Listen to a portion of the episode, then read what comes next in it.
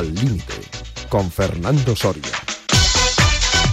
Hola, ¿qué tal amigas y amigos entes de Al Límite en Radio Marca? Aquí comenzamos el fin de semana deportivo en la radio del deporte y lo comenzamos con Al Límite, con los temas de actualidad habituales centrados por una parte en el deporte profesional, pero también una para nosotros tremendamente importante, la relacionada con la salud, porque el deporte no solo es espectáculo, es también salud y la salud, como siempre digo, no lo olviden, calidad de vida. Y hoy vamos a comenzar con la mini tertulia de fútbol, luego hablaremos del eh, fitness a nivel empresarial, nos iremos a Arganda del Rey, hablaremos del barómetro sobre eh, un estudio de salud mental en la juventud, hablaremos también de aplicaciones de la fisioterapia para la esclerodermia, de las novedades, como no, de España se mueve, del programa número 2 de deportistas en Teledeporte y cerraremos con la doctora Ana María Jara Marcos que nos hablará de la resiliencia en el deporte.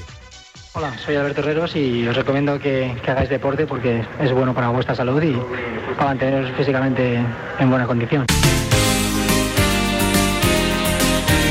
Es un mensaje de Al Límite y de Radio Marca. Bueno, pues vamos a comenzar con Iñaki Serrano, un placer en la parte técnica, nuestro programa que da inicio formalmente a lo que es el fin de semana deportivo, porque el deporte continúa y a gran nivel durante todo el verano. Mini tertulia de fútbol.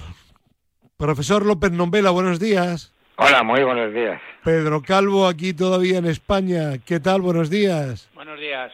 Gerardo Cebrián, Guadalajara, por supuesto que España y Castilla-La Mancha. Buenos días. Muy buenos días a todos.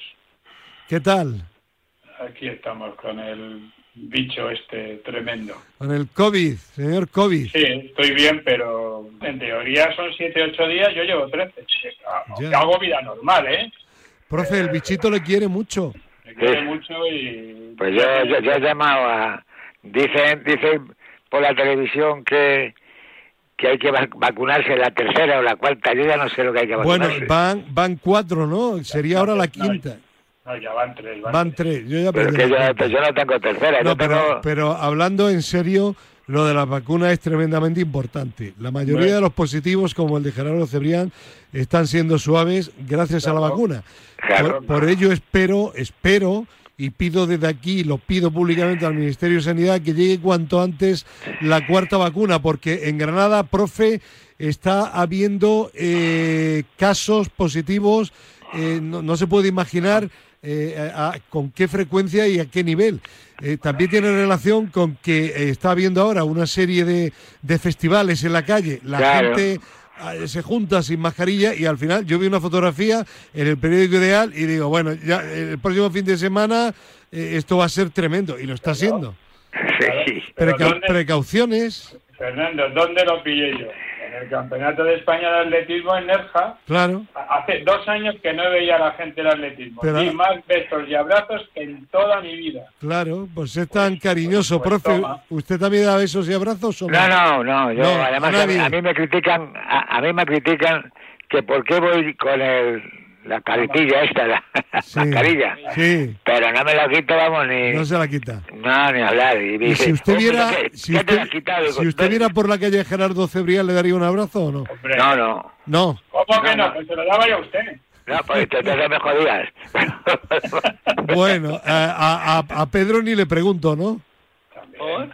No sé. No, a ese no se le, no se le debe de pegar porque ya. No, de profe, a mí de, me de una zona que... Sí, sí, sí. Eh, a mí me, la eh, pegan, me lo pegaron mis hijos en el, ya, a finales de abril, a primeros de mayo. Eh, profe, ¿y a Fernando Junior le daría un abrazo o no? A Fernando Junior, aunque, aunque me muriera. Ah, vale. vale, vale. Bueno, pues venga, vamos a hablar ya de fútbol y realmente no sé de qué vamos a hablar, porque yo he estado mirando, os he preguntado temas y la verdad es que, bueno, eh, sí, está el europeo femenino, pero prefiero hablar la semana que viene, cuando haya más partidos de la, de la selección española. Pero podemos se, hablar se, puede, un poco más. se puede hablar mucho de fútbol. Se puede llamar mucho y hacer mucho si preparásemos los temas antes. Bueno, vale. Pero que no se puede... profe, Marta Muñoz le preguntó el viernes, el viernes, profesor, ¿de qué se habla mañana sábado? Y usted no contestó. No, no, sí, sí, sí, Yo tengo una pregunta. Por línea Bueno, interna. bueno, vamos. Contesté por va- línea interna. voy a hacer una propuesta. Fer- Per- Fernando, perdona, una Gerardo, un segundo solo. Sí. Voy a una propuesta. Cada uno de nosotros va a proponer un tema y lo vamos a abordar. Y vamos a empezar por Gerardo, que tiene una pregunta. ¿Esa pregunta implica un tema o no? A ver. Gerardo, Vale, sí, yo, yo quiero hacer una pregunta venga, que, que sirva como tema. venga.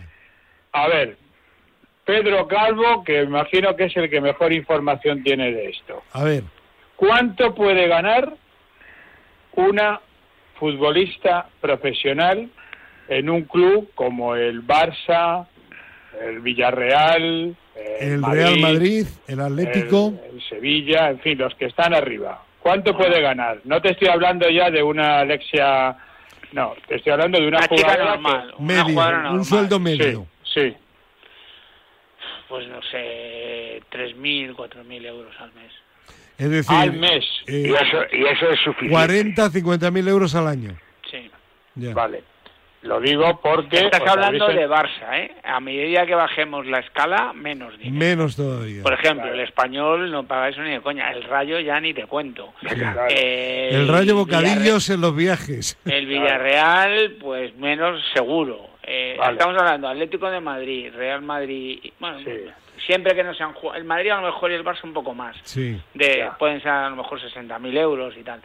Pero de ahí para abajo, Atlético Madrid para abajo. Vale. Atlético sería el tercero en la escala y a partir de ahí Vale. los demás, Y diréis, 30, ¿por qué 40 mil pregunto? como mucho. ¿Y el, el Granadilla de Tenerife?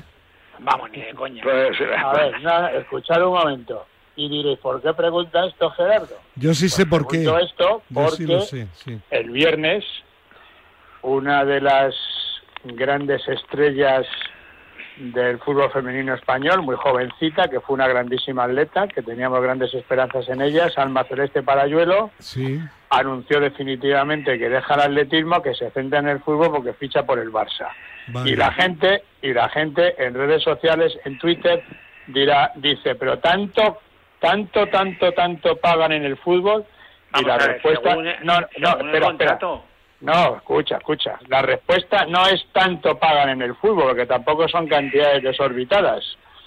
Pero si lo comparas con lo que se paga en atletismo, pues evidentemente Salma Celeste Parayuelo ha hecho lo que tenía que hacer. Ya. No, y aparte Es- te digo otra cosa, Fernando, no se te olvide, oye, perdona, Gerardo. Gerardo, eh, al final no se te olvide que va a ser fútbol profesional Sí, y sí. van a tener unas cantidades obligatorias que, que ¿Y de, pagar. y de dónde lo, y de dónde Y lo luego además siempre va a ser, bueno, creo que en atletismo también, pero ya al ser eh, No. profesional, Ya, llevar pero- la etiqueta de profesional tiene muchas ventajas para muchas otras cosas. Vale, sí. Bueno, sí. ¿Vale? pues esa, esa es la pregunta y el porqué. En fin. Bueno, pues ese tema eh, zanjado. Eh, Pedro, saca tú ahora un tema. Un tema, pero que a bote pronto, así. Eh, Claro. Claro. Pues no, A no ver. sé. Es que ahora mismo no, no, no sé qué, qué decir. Profe, mientras que lo piensa Pedro, ¿de qué hablamos? No, no, yo tengo muchas ganas de hablar de lo de los tres centrales. Venga, Que me sacaron los tres pues Esa venga, vamos a hablar de los tres centrales.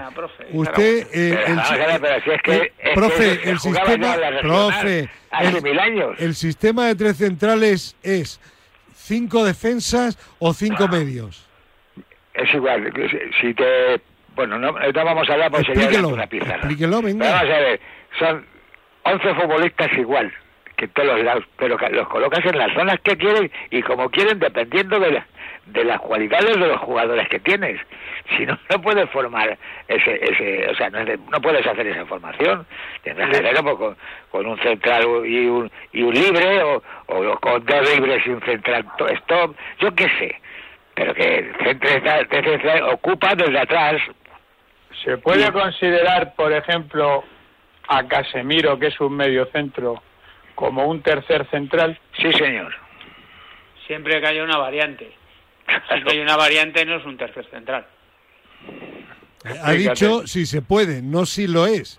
Eh, vamos a ver, la se puede, respuesta sí, es que- siempre que haya claro, una variante. Si no hay una variante, Claro. dentro del sistema no es un tercer central. Tiene que haber una variante defensiva para que se convierta en, en- en tercer central. Claro. Ya. O ofensiva a la hora de, de- en, en fase salir. ofensiva a la hora que se incrusta a la hora de sacar el balón, por ejemplo. Mm.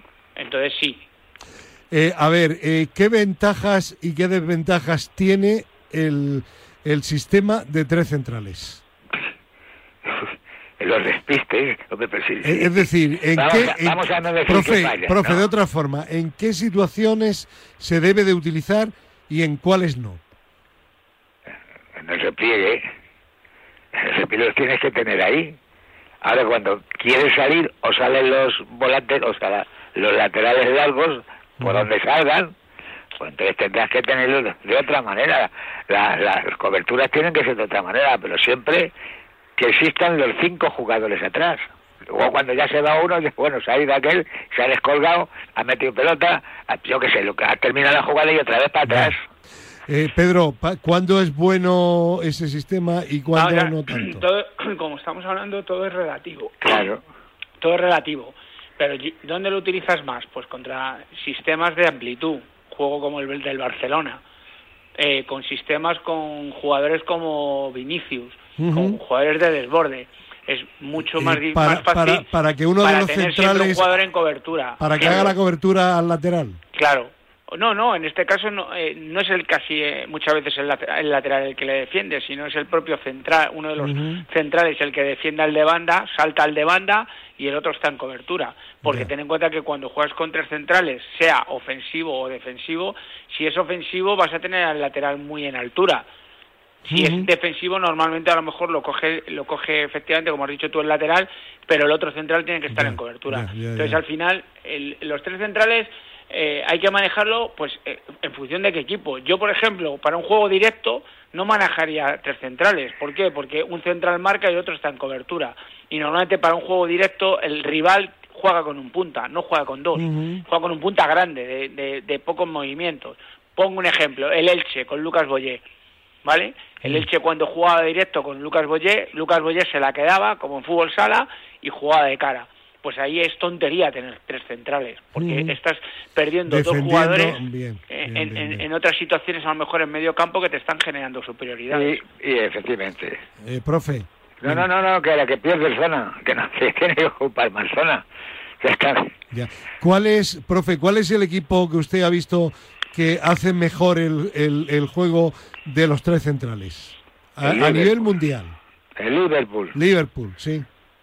El Colonia, te estoy hablando de, de cuando, de cuando, aquel J, ¿cómo era? J, el, el inglés, el, el entrenador inglés que, hay, que hubo aquí, El entrenador inglés que hubo aquí en que fue España, entró en el Coruña también, eh, Tosak. Tosak, Tosa, Tosak, sí. ese, hacía, ese hacía ese sistema. Sí, sí, cierto. Mm. Eh, Pedro, ¿a ti también eh, te No. gusta el...? No. Eh, Yo el Liverpool con tres centrales no, no estoy eh, diciendo que no juegue bien, porque como dice el profe, de hecho ha sido este año uno de los equipos que, ma- que muchas veces más ha cambiado el juego a, tre- a tres centrales. Pero a mí, por ejemplo, un equipo que me encantó jugando con tres centrales el año pasado, que ganó, además, no, no el año pasado, el anterior, que ganó la Champions fue el Chelsea. ¿Por qué? Porque manejaba los aspectos defensivos con los tres centrales sobre todo para mí lo que más hacía eran los ofensivos. Con Rudiger y Azpilicueta generaban superioridades entrando en campo contrario, en, en- en- en conducción. O sea, los centrales era un poco como hace España muchas veces, que jugaban los centrales en campo contrario y generaba muchas veces que te saltaran dos jugadores, ju- dos jugadores del rival a por un central y tenía muchas más líneas de pase a la hora de, Y- de sacar la pelota jugada. y es- de hecho, lo hizo aquí contra el Madrid, me acuerdo de la eliminatoria del Madrid, el- que, que, que al final terminan eliminando aquí al Madrid. Eh, lo hicieron muchísimo, muchísimo, hicieron una eliminatoria y luego es campeón de Europa contra, contra el City, me El parece que fue, City. sí, contra el City. Eh, profe, aquí en España, ¿qué equipo lo hace bien? No me he fijado. No te has fijado. no Desde fijado. luego, el Granada, no. No, no. Está claro. No. Pero además, con todo lo que dibujes, con todo lo que pongas, Sí. además tienes que tener otras otras características, tienes que tener velocidad, tienes que tener inteligencia, bueno, talento. Eso es muy difícil. Ya.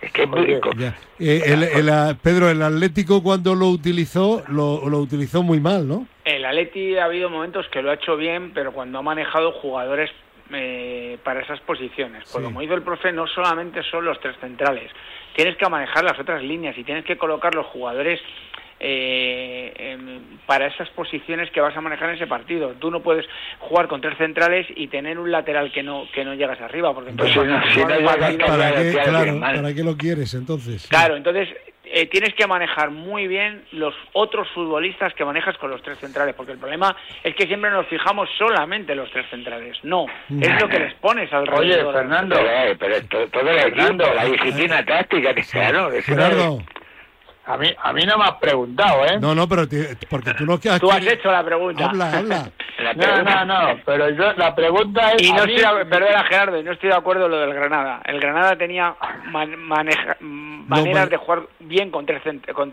con Bueno, línea pues, de cinco. pues yo me quedo con Johan Cruyff, que jugaba en vez de con tres Ya, centrales, con pero- tres defensas. Eso es. Pero, por ejemplo, Johan Cruyff, en, es- en esa línea de tres, te jugaba con un libre y dos y dos laterales, o sea, dos centrales chiquititos Sí. y pequeños, rápidos, manejando las coberturas, o sea, marcando en individual. ¿Por qué?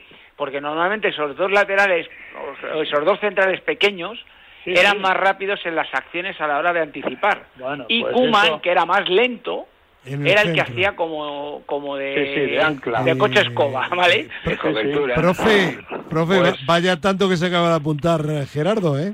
Bueno, Eh, cu- cu- cuidado con Johan Cruyff. Ha estudiado.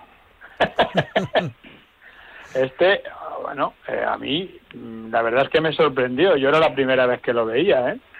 Sí, bueno, claro. quizá Holanda, ¿no? En, Pero en es la el escuela del Ajax, ¿eh? Eso, el Ajax Sí, en el, el Ajax, 70, el Ajax. el El Ajax Ajax en y el Holanda, 70, uf, Ya, sí, en pero, el Mundial pero del es- 78 en Argentina, Sí. pero claro, Holanda venía así porque porque claro, Ahí, el Ajax bien. jugaba así.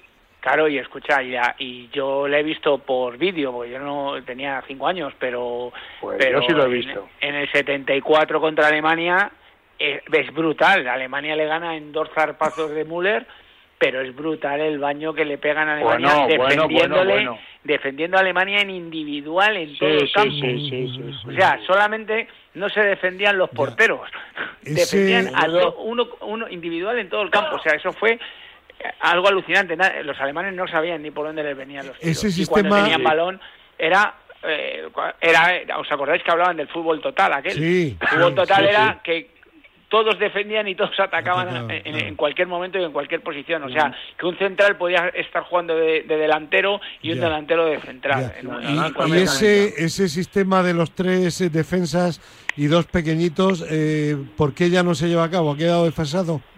Pues porque, porque aparecen otro tipo de jugadores y se van acoplando y, y, y se van preparando y ya se van tomando eso por temporada. Eso es una cosa, una cosa que es lo que se lleva. Ya. Y se- No, y, y porque también ten en cuenta que en ese, en ese, en ese sistema los dos marcadores normalmente eran bajitos y marcaban individual.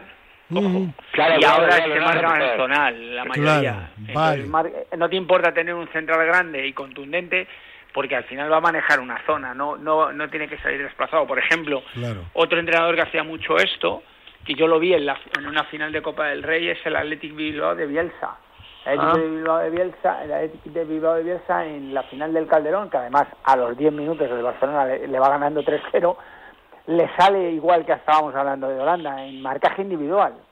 ¿Qué pasaba? Que claro, Messi, que es muy listo, empezó a arrastrar, a dejar espacios y entraban jugadores en otros espacios. Y el Barcelona en 15 minutos solucionó la final.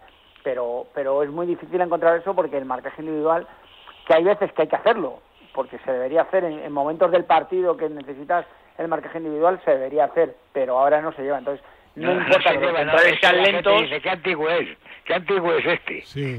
Y- No, pero- marcando a pares. Claro, ¿qué queréis? Pues cuando no se puede, se hace lo como le diga Bueno. que hacer. Entonces Eh, eso, pues eh, eh, ahora se marca mucho más, todo en zona, es todo mucho más zonal. Claro. entonces no tiene sentido el jugar con dos bajitos rápidos si vas a marcar en zonal, porque Vale. al final no vas a salir de una zona Eh, y con un, un jugador un poco más lento, Queda, queda claro. Eh, Pedro, tu tema. yo me he enganchado a este tema y no, Mira, y no, y no sé qué deciros. Poca imaginación a esta hora de No, la bueno, mañana, pues, Pedro. eh, el manejo de las fases ofensivas en el fútbol ahora mismo no, en- hombre, en, pero nuestra no, liga. no hablemos más de eso ahora, la dejémoslo para la semana que viene. Ah, vale, vale. Porque el oyente va a decir, oye, No, que, pero que no tanta táctica. Una, una. Pues, ¿Puedo, ¿Puedo hacer otra aportación? Venga, hazla tú. por Pedro, venga, A ver, por Pedro, que además quiero la, la opinión de Pedro y la opinión del profe. venga. ¿Va a ser Hazard el fichaje estrella, entre comillas, Ya, del ya Real lo, Madrid esta lo temporada? contestaron hace un par de semanas Vaya, y no estaba que yo. no, que Ya no. te digo que no. que no. No. Yo también, y yo también. ¡Qué decepción! A ver, explicárselo A a, ver. Gerardo y a los oyentes. ¿Por qué no?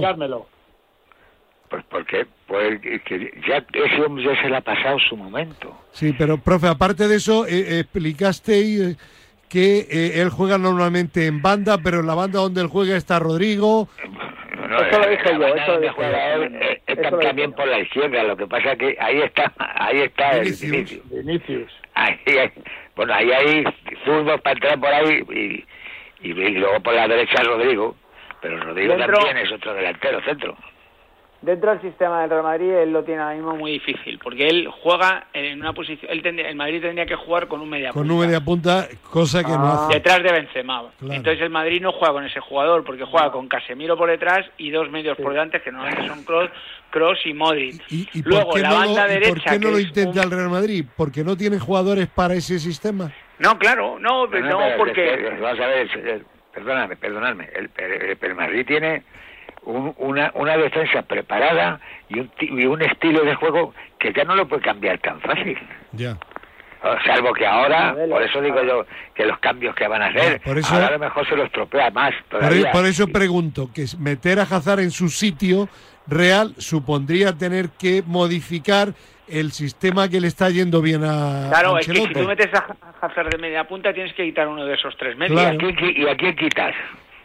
Quitas a, a- o quitas a Valverde que ahora mismo te está dando Ya, un ya, potencial Claro. defensivo No, no. y ofensivo Quitas a brutal. cualquiera de los jóvenes, imposible. Entonces, en el a único a sitio que podría a lo mejor triunfar es en el sitio de Benzema. Ya. que es punta y tiene movilidad. Tiene las dos cualidades que tiene Su- Benzema. El suplente de Benzema, vamos. Para mí no tiene ni la calidad de Benzema ni además los movimientos de Benzema, porque este jugador es un más jugador de, de venir al pie, de buscar pared o uno contra uno Ya. y de Eh, disparos desde al hilo a- al hilo de lo que estáis hablando eh, una pregunta que eh, responde a eso y que a- a- de alguna forma amplía un poco más el contexto y la información. ¿Por qué el Real Madrid los últimos fichajes que ha hecho de delanteros no le ha funcionado ninguno? Mariano, Hazard, Jovic, Bueno, se, se han gastado. Han delantero, gastado. delantero me refiero. Sí, que se han aburrido de no, de no estar jugando, pero eran futbolistas buenos cuando llegaron. Ya. Lo que pasa es que a ver, a ver a quién quitabas. Si es que es lo mismo. Pues si, algunos de estos se aburren y, y se les pasa la temporada allí y otra y otra, porque además luego no se quiere ir ninguno. Ya. A ver, Yo- a, a ver cómo los echas. Yo creo que es tema, tema de modelo de juego. Tema de modelo de Efectivamente, juego. eh, Porque al final tú analizas los partidos del Madrid y los movimientos de Benzema. Cuando te sale fuera, eh, te viene a recibir fuera y te pica entre dos, es o que, te hace es que dos Benzema contra uno. con- lados. Eh, Benzema es uno de los jugadores que se estaba diciendo antes en ese otro sistema.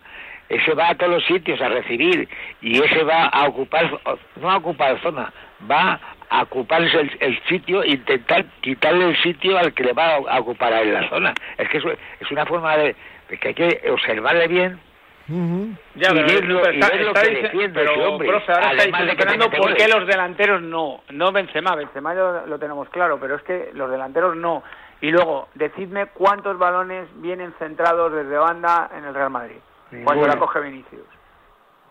Nada, centrados nada. como centraba Gordillo o Miche a, Hugo. Ah, Bueno, ninguno. es otra cosa. eso- Entonces, si tú tienes un delantero rematador que es de ese estilo de juego, porque los pocos goles que ha hecho Jovic en el Real Madrid han venido en, en centros, ¿no? Nunca ha sido un jugador No, es que Jovi está, yo, Jovi es delantero centro, de verdad, pero... Claro, pues es lo que está diciendo Fernando, que no por qué los delanteros centros que ha tenido el. Madrid, tipo Mariano, tipo Jovic, no triunfan. No funciona no- ninguno. no encajan en el Mayoral modelo. en su momento tampoco. Claro, no, no encajan Claro. en el modelo. No Mora- pueden encajar. Morata porque- incluso tampoco. Claro, por- pero por- y eso Eso que Morata es más al modelo, porque Morata Sí. tiene movilidad, pero el problema es que el Madrid para el modelo que tiene con los dos de exteriores que tiene de los dos extremos que tiene los movimientos que le valen aunque parezca una perogrullada son los de Benzema Y di- porque y- son y- movimientos súper inteligentes yo- habéis visto los los movimientos que hace cuando arrastra a medio campo viene a medio campo y la tienen ya la jugada con Casimiro y Cross y le juegan a la espalda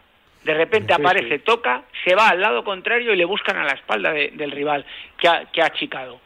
Ese movimiento no la- no, sa- no no sa- habrás visto hacer ni a Hazard, ni a Mariano, ni a nadie Los Nadie. delanteros centros del Real Madrid murieron con Carlos Santillana y Hugo Sánchez. Ya está, sí. efectivamente. Y, y digo yo, y digo yo, el Atlético de Madrid que no sabe qué hacer con Morata, ¿por qué no lo cede al Real Madrid que busca un delantero? Es No que, ya, queremos. ya- es que Morata... porque ya viene del Madrid Ya, ya. ya. Que en el. Atleti. Ya ha dado tantas vueltas. Ya viene del Madrid, hombre. Eh, Que- yo- el problema de Morata no es un problema de, de juego. Yo creo que Morata es un jugador que está súper capacitado para jugar en el Atlético de Madrid, pero súper capacitado. El problema es del entrenador. Ya. O Eh, sea, ¿qué, al qué- entrenador le ha tosido Morata y al entrenador no qué va a pasar con Morata este año en el Atlético de Madrid? ¿A- ¿Se aguantarán? Pues dos opciones tiene. ¿Mutuamente Una, o no? Simeone, tragar saliva y, y si rinde, tener que, tener, tener que ponerle. Y otra, que Morata acepte lo que hay y se devalúe o en diciembre se tenga que volver a ir. Porque no queda otra, pero van a tener que, que llegar a un acuerdo de paz los dos, porque Ya. el Atleti ahora mismo está teniendo el problema que tiene de, Yo- de dinero y entre ellos es el problema del entrenador Mm. por el contrato De- que desde tiene. luego, profe, algún problema hay con Morata porque tantos equipos y tantos cambios continuos no es normal y yo creo que a este chico le ha perjudicado, ¿eh? No, le ha perjudicado también el, el mismo... El mismo es que hay, que hay que acordarse de las cosas que se ven en los campos. Ya. Ah, Me, me acuerdo que en un cambio que le hizo el Madrid a Morata, estando pasó a por al lado de Di Simeone y le dijo, vente conmigo. Y eso se dio mucho cuenta mucha gente, Ya. pero nadie lo ha comentado. Y mira, pero- y- porque ese Luego ha chaval... tenido problemas con Simeone en un cambio que le hizo en, en la Champions allí Sí. en, en Portugal cuando le eliminó el, el Leipzig este. O, o sea, al final... no, pero yo creo que Morata en estas dos últimas temporadas en la Juve ha crecido muchísimo. Bueno, muchísimo. Sí, sí. muchísimo. Y yo creo que ha cambiado el chip. No, no es el Morata que estuvo en Inglaterra, no es el Morata de, del Madrid, no es el Morata de la primera etapa del Atleti. Yo creo que es un jugador que ha crecido muchísimo. Y la Juve no se le queda porque no tiene pasta, Porque le no pasa como a la porque no tiene dinero, claro. Si tuviera claro. pasta, se le quedaba a la Juve, pero- seguro. se ha fichado a, ha fichado a este, a, al flaco. A Ah, María, pero gratis, profe. ya, Viene gratis. Ya, gratis. ya, pero. Claro. Claro, pero viene gratis. Pero es claro, que el Atlético le- de Madrid- no, lo que le ha dicho la Juve, si la Juve le ha dicho al Atleti, déjame lo que te lo paga a plazos. Y, te lo- y se queda, claro. Pero el Atleti no, porque No necesita el dinero. Necesita es que el Atleti ahora mismo ya. necesita el dinero. Claro, claro. Si no, no puede fichar a nadie. De hecho, el único jugador que ha fichado el Atleti hasta ahora es el belga que viene gratis también. O sea, Bueno, podéis fichar a, a Cristiano Ronaldo. Sí, claro. también viene gratis. Y, y va, y paga, y va a venir, bueno, gratis viene de tra- puede venir Ya, gratis de eh, traspaso. una, una, págale pre- 12 una- millones de euros. una pregunta, pero por favor, respuesta rápida. El otro día, no sé en qué medio, decían que el problema que tiene Cristiano Ronaldo es que es de un fútbol que ya no se lleva, es decir, de delantero que está en punta. Pero sí, sí, No. pero, sí, hombre, que- pero No. ¿cómo decís eso? Y llevamos viéndole muchos años, Cristiano corre por todos lados del campo. Ya, ya. Y además también entra de No es, no es de un sistema anticuado, no está. No, porque Cristiano es para un sistema de transición, de velocidad y transición, que vale para jugar todos ofensivo o para jugar al contraataque en transición de lados, claro. Vamos, o sea, ni, ni de coña. El problema de Cristiano son sus 36 años. Eso, eso, Además que eso. son 36, Sí, sí, 36. 36, 36. pues entonces puede fichar un par de años. Claro. Ya. Entonces, ¿qué le, ¿para qué le da? Para ciertas cosas, pero no le da para todo. Lo hemos visto eh, lo hemos visto ayer con Nadal. ¿Por qué no ha podido jugar ayer Nadal? porque Ya. al final sus El 36 bien- años le han pasado eh, factura. Sí, sí, sí, claro, claro, claro. Pues, eh, mira, eh, yo voy a mandar un recuerdo porque lo siento mucho lo que ha tenido este, ese, este chaval en Nadal, de verdad. Venga. Lo siento que le haya pasado eso del, del accidente porque hay que ver la resistencia que tiene ese hombre. Hay que ver. Otro no lo hubiera hecho. No. Bueno, mañana, mañana hablaremos de Nadal en nuestra tertulia El Límite Dominical, ¿de acuerdo? De acuerdo. Hoy, hoy lo dejamos aquí, ¿vale? Muy bien. Oye, Gerardo, gracias por echarnos una mano, porque nos Oye, ha pillado Gerardo. el conductor del programa, nos ha pillado con los calzoncillos bajados. Ah, muy bien, muy bien. tráete los apuntes. Eh, profe, si ahora la culpa la va a tener Marta Muñoz, porque No, no, no. Eh, Eso fue la no, semana no, pasada. no, No. Director, Eso fue la semana Bueno, pasada. vale. Y la semana pasada sacamos temas. Vale. Hoy, hoy nos has pillado así, de y Vale. como tampoco se puede Pues, estar hablando de tácticas y de mañana- cosas, pues se aburren, se aburren los- Claro. eso. Debías de hacer una encuesta a ver si es verdad cuidado, que, que, que al oyentes público se le gusta mucho meterse Con en que eso, no me queda tiempo. Twitter y Ma- Vale. todo. mañana, Un abrazo, mañana Gerardo, hablamos. Un abrazo, adiós. Gerardo, Adiós, chicos. Hasta luego. Bueno, vamos a cambiar de tercio informativo por completo y vamos a hablar ahora de la evolución de la industria del bienestar corporativo. Para ello tenemos eh, comunicación telefónica con Santiago Ferrada, CEO de Gympass España. Santiago, ¿qué tal? Buenos días. Hola, buenos días, ¿cómo estáis? Eh, antes de nada, explícale a los oyentes qué es y qué hacéis en Gympass, una multinacional con origen, si no me equivoco, en Brasil. Sí, sí, realmente origen brasileño eh, con cuartel general en, en Estados Unidos, en New York, y lo que nos dedicamos es, eh, como tú bien apuntabas, ¿no? a ese bienestar. Eh, un bienestar focalizado en las personas y cómo ayudamos a las empresas a que a través del bienestar tengan pues empleados más felices y con eso las empresas puedan alcanzar los objetivos que se planteen, ¿no? Porque ahora mismo lo que lo que vemos en el mercado es que si las personas no están felices, eh, nunca van a poder dar lo mejor de sí mismo dentro de las organizaciones. ¿no? Entonces, nosotros somos especialistas en eso. ¿no? Mm, ¿Y estáis en cuántos países? Pues mira, ahora ya estamos eh, en Europa, en todo lo que es. España, Italia, Reino Unido eh, y Alemania. Después eh, Latinoamérica, Chile, Argentina, México y Brasil y también en Estados Unidos, ¿no? donde tenemos cada vez mucha más presencia. Y a nivel de, de colaboración con centros de, de fitness, eh, bueno, miles en todo el mundo, ¿no? Más de 50.000, sí. 50.000.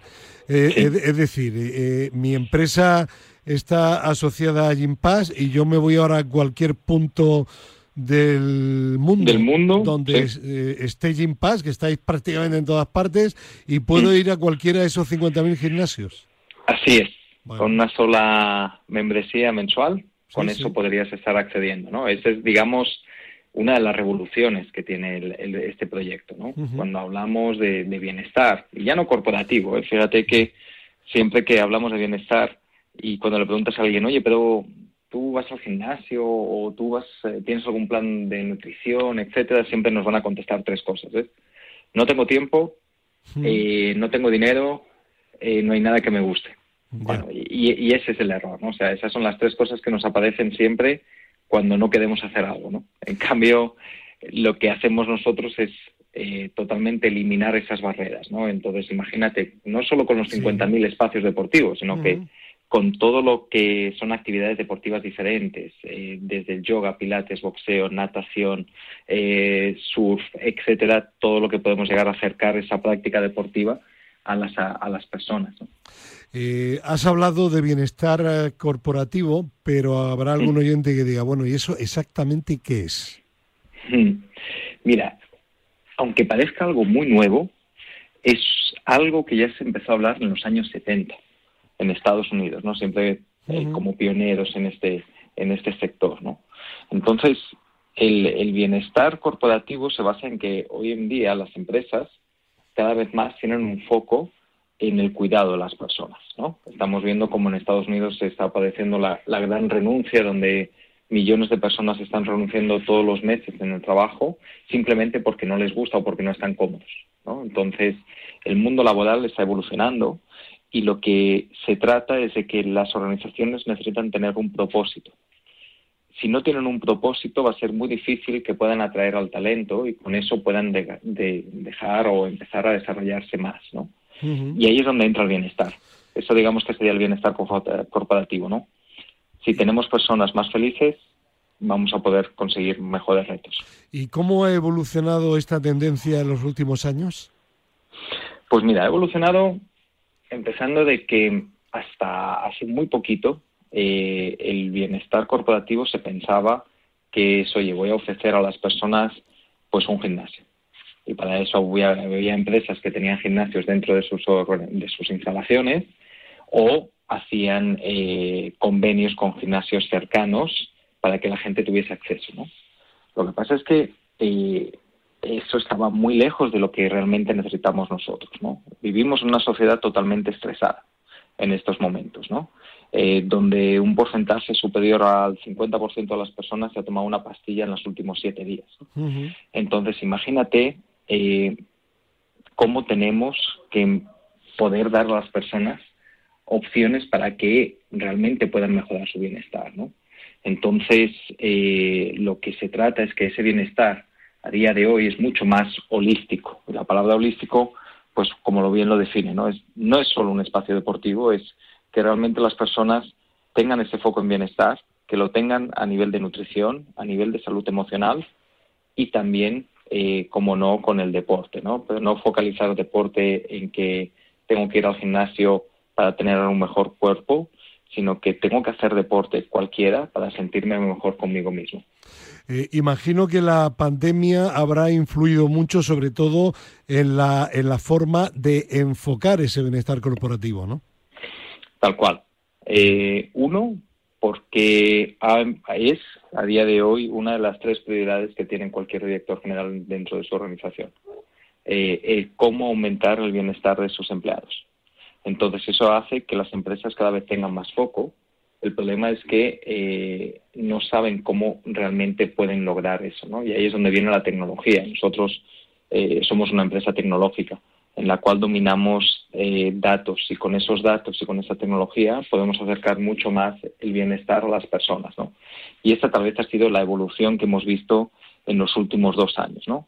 Mucho más preocupación de las empresas, que eso es algo fantástico, y segundo, cómo las personas cada vez más demandan más productos de bienestar. Eh, las empresas dices que se van concienciando más de la necesidad de eh, hacer felices a los empleados que tienen, eh, pero mm, todavía es un porcentaje suficiente o mm, no es muy elevado ese porcentaje de empresas que son conscientes de que tienen que hacer eso. Mira, la verdad es que eh, va aumentando.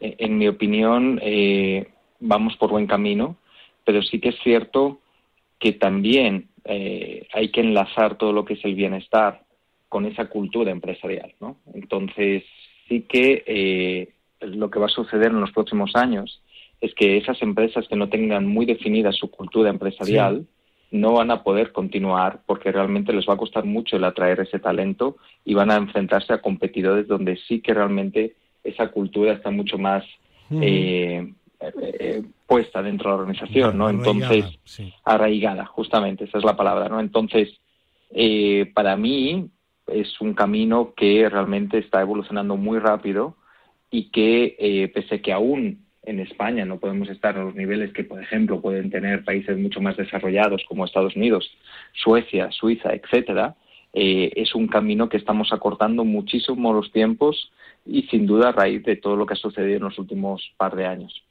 Eh, Jim Pass, ¿qué ofrece en este contexto a las empresas? Pues mira, lo que ofrecemos es sin duda éxito. Y me refiero a éxito en el sentido de que una cosa es proponer planes de bienestar, pero otra cosa es tener la adhesión a esos planes de bienestar. ¿no? Fíjate que, eh, y volviendo al ejemplo que te comentaba antes, ¿no? de el no tengo dinero, no me gusta nada, eh, el, eh, lo que es la afinidad del bienestar en lo que es la sociedad en general es mínimo. Entonces, tenemos que hacer un cambio cultural a las personas y necesitamos que esas personas entiendan lo importante que es ese bienestar. Eso requiere un tiempo y también requiere de una inversión. Lo que ofrecemos en Gympass es que a través de nuestro conocimiento, como consultores especialistas en bienestar, a través de también nuestro producto y nuestro servicio, lo que conseguimos es que esa adhesión a programas de bienestar se multipliquen dentro de lo que es la organización. Y con eso todos los factores positivos que tiene. Eh, el futuro es halagüeño, eh, hay, hay un futuro esperanzador de que las empresas vayan a más. Lo digo porque también en el mundo del fitness, a nivel de, usuario eh, de la calle, los empresarios se quejan de que con la pandemia ha habido una marcha atrás. Sin embargo, a nivel empresarial hay un futuro, digamos, prometedor. Sí, sí. sin duda. Sin duda. Eh, esos pasos atrás eh, posiblemente son los que se están viendo eh, estos meses, donde tal vez España aún no ha, no, ha, logrado tener ese porcentaje de personas activas que tenía pre-COVID, pero también lo que nos está sirviendo es para tener mucha más conciencia, ¿no? Entonces veremos como todo el 2023 se da más normal hablar de bienestar dentro de las organizaciones y cada vez habrá más opciones dentro de las empresas de hoy acceder a un bienestar para todas las personas que están trabajando allí. Pues esperemos que esa tendencia efectivamente sea siga siendo positiva porque al final el bienestar supone felicidad y los humanos a veces parece que olvidamos que lo más importante es la vida y la vida es la felicidad. Es imposible la felicidad en todo momento permanente, pero sí que hay que buscarla, hay que buscar ese bienestar que al final es la auténtica calidad de vida. Santiago Ferrada, CEO de Gimpass España, gracias por tu presencia en el límite en Radio Marca y seguiremos desde aquí también pues empujando un poco a la sociedad para que busque ese bienestar y mm, claramente el deporte, la actividad física es fundamental en este aspecto. Muchísimas gracias y buen fin de semana. Muchísimas gracias a vosotros y estamos en contacto. Un abrazo. Igualmente. Bueno, y nos vamos ahora a Arganda del Rey. Creo que tenemos comunicación telefónica con su concejal responsable de deportes. Eugenio Dionisio, ¿qué tal? Buenos días. Hola, buenos días. ¿Qué tal? Muy bien, imagino, Eugenio, estabas escuchando que hablábamos de bienestar eh, social. Eso es lo que busca también el Ayuntamiento de Arganda en la ciudadanía, ¿no? Que a través del deporte, de la actividad física, sean más felices, ¿no? Buscamos, buscamos a través del deporte el bienestar y la conciliación familiar en estos momentos en que pues eh, acaban de terminar las jornadas escolares, las empiezan las vacaciones escolares y las familias necesitamos eh, conciliar un poquito nuestro tiempo de trabajo y el tiempo de ocio, que nunca mejor que se está destinado al deporte, se está dedicado al deporte. Mm. La temporada deportiva a nivel de competición ha terminado en, en, junio y ahora estamos en, en, pleno verano. Imagino que con las piscinas de Grande del Rey y también los centros que hay de, de, de fitness, la actividad continúa durante julio y agosto, ¿no? Sí, la, actividad no para, la actividad no para. Tenemos colonias de verano para los chavales con 250 niños para deporte, otros 300 en otro tipo de actividad, eh, infancia y juventud otras 200 plazas, todas ocupadas, todas con lista de espera y las instalaciones deportivas al máximo de su funcionamiento, independientemente de los clubes que también han organizado sus colonias deportivas para, para poder dar eh, salida o, atención a todas estas familias con, con los deportes más, más queridos o más, más utilizados por sus chavales. Y eh, a pleno rendimiento, la piscina, tanto la, la, la cubierta que se utiliza para natación libre como la exterior, con más de 900 plazas para, para ocio, pues eh, todo a pleno rendimiento, casi casi más que durante durante el año deportivo. En definitiva, que el área de deportes, el descanso no lo tiene en verano, ni mucho menos. Nada, al revés. Consiste en todo lo contrario, consiste en mucha más actividad. No actividad arreglada, no actividad de, competición, pero sí actividad de campeonatos y de, y de disfrute, que al fin, es al fin y al cabo es una de las principales funciones del deporte. Claro que sí. El ocio. Y, luego termina el verano, llega septiembre y de nuevo la, la actividad habitual y sobre todo la competición. ¿Hay algún plan, algunos proyectos, algo especial preparado para el último cuatrimestre del año?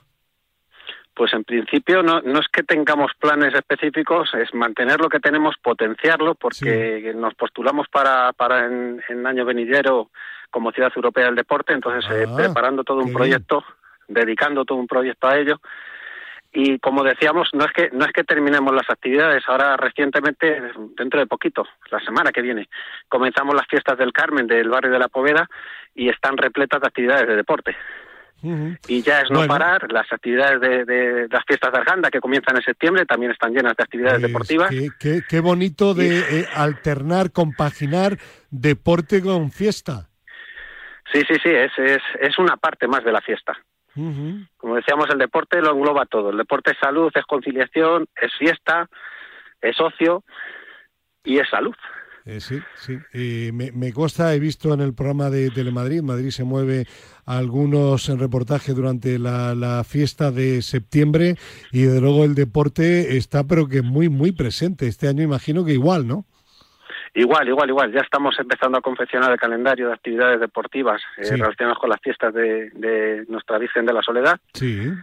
y es una parte más, o sea, una parte más de, de, de la, de la mm, diversión y de la de- del ocio que se que se plantea en Arganda.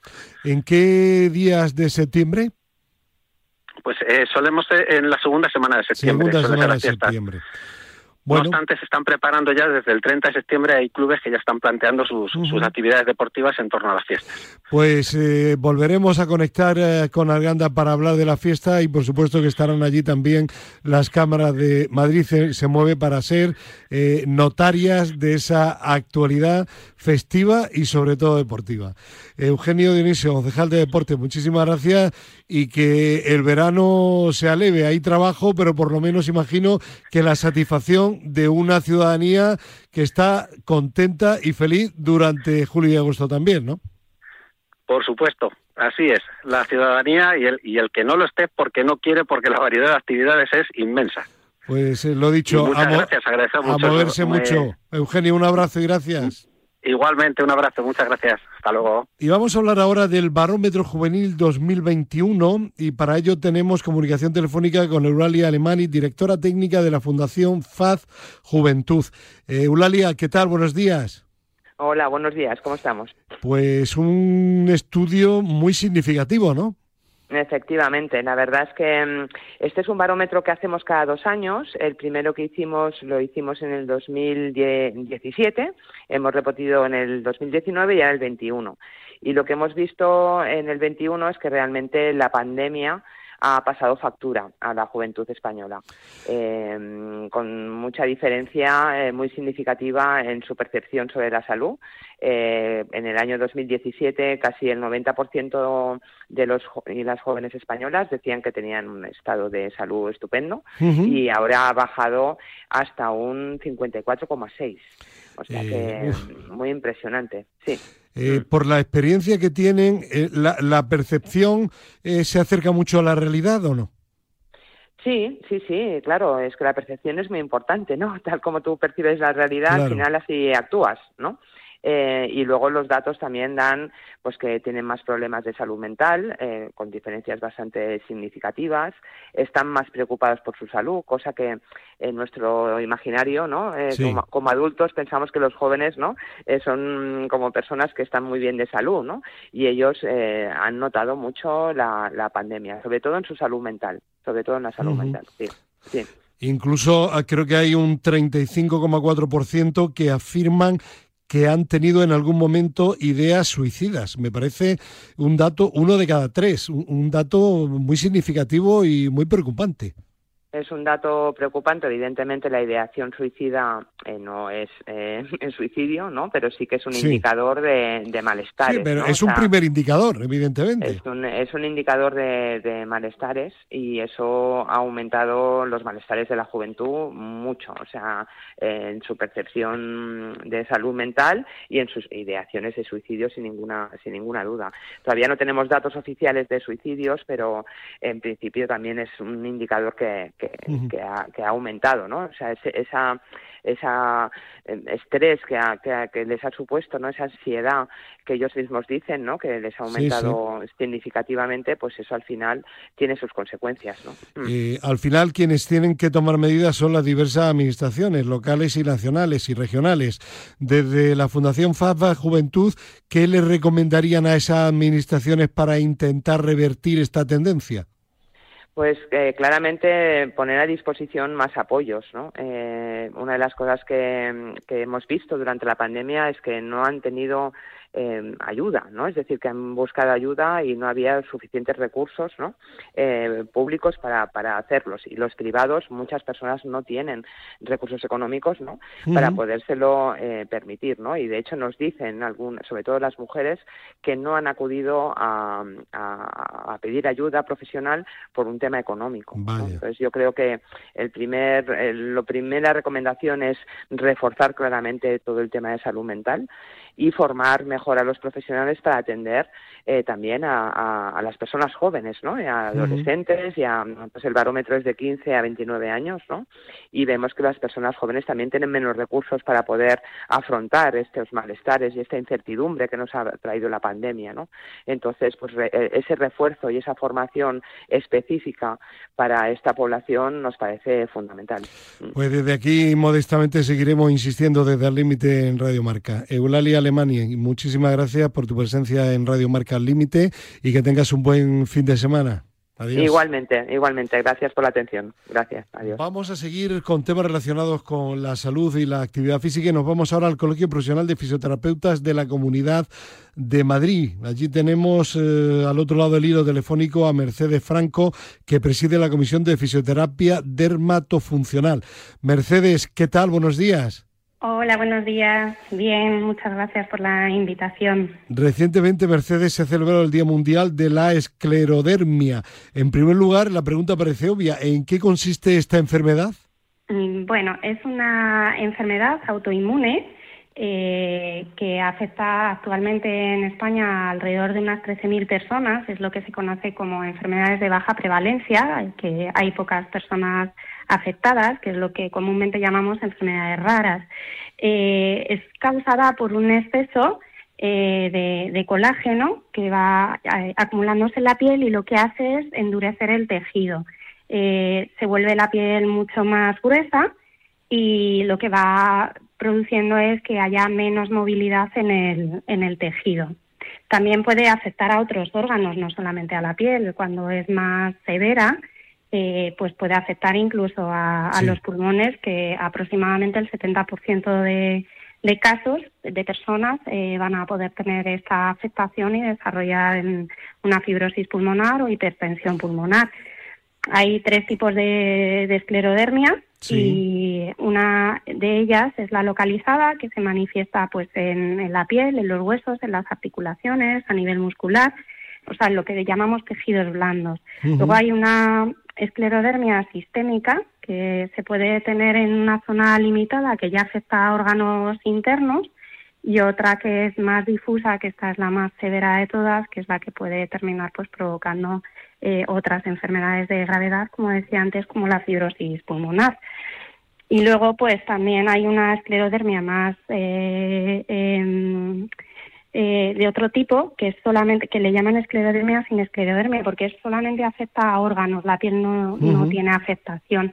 Entonces, dentro de esas tres variables de esclerodermia y sus subtipos, Sí. pues eh, encontramos a estos 13.000 pacientes, personas que, que están afectadas en España por esta, por esta enfermedad. ¿Y qué aporta la fisioterapia a las personas que padecen esta enfermedad?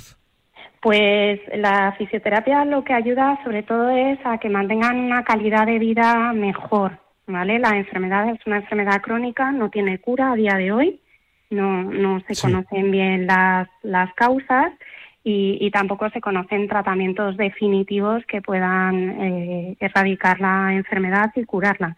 Por lo tanto, se suele trabajar sobre la sintomatología, pues los síntomas, los signos que se van produciendo y las patologías asociadas que van apareciendo y la, fisioterapia pues aporta mucho. La fisioterapia es calidad de vida, como decía antes, y lo que ayudamos es a mejorar esas actividades de, de la vida diaria que van a realizar los pacientes, pues ayudarles a que su cuerpo esté lo más entrenado posible, eh, tanto su piel como su musculatura, para que pueda desarrollar las funciones normales.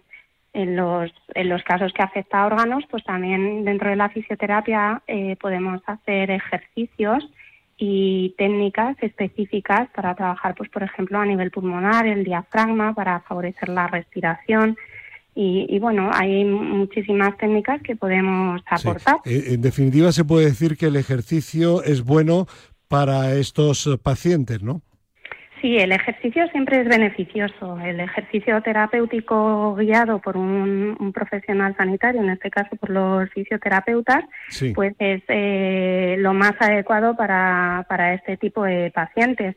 Eh, de hecho, se proponen programas específicos para que ayudan a mantener la movilidad de las articulaciones, para mantener la fuerza muscular y en general la movilidad del paciente y que tenga una buena propiocepción, que es em, que el cuerpo sepa cómo moverse en el espacio. Entonces eh, se hacen este tipo de, ejercicios que van destinados en exclusividad a cada, a cada persona. No todas las esclerodermias son iguales, como hemos visto, por lo tanto los ejercicios tienen que ser adaptados y guiados por un profesional. Eso es, efectivamente. Pues eh, Mercedes Franco, muchísimas gracias por tu presencia en el límite en esta edición de fin de semana. Y ya saben nuestros oyentes, si alguno tiene esta enfermedad, la esclerodermia, que sepa que la fisioterapia es no solamente conveniente, sino fundamental. Mercedes, muchísimas gracias y buen fin de semana. Igualmente, buen sábado y gracias. Adiós. Mm. Bueno, tenemos aquí ya a Fernando Soria Hernández, España se mueve. ¿Qué tal, Fernando? Buenos días. ¿Qué tal? Buenos días. ¿Qué novedades nos traes para este fin de semana o en relación a este fin de semana? Bueno, o en relación a esta semana bien, que hemos cumplido. Pues bueno, em, básicamente dos temas. Uno, que, como saben los oyentes, ya hemos finalizado la decimotercera temporada de Madrid se mueve, por lo cual estamos ya preparando la decimocuarta que empezará en septiembre.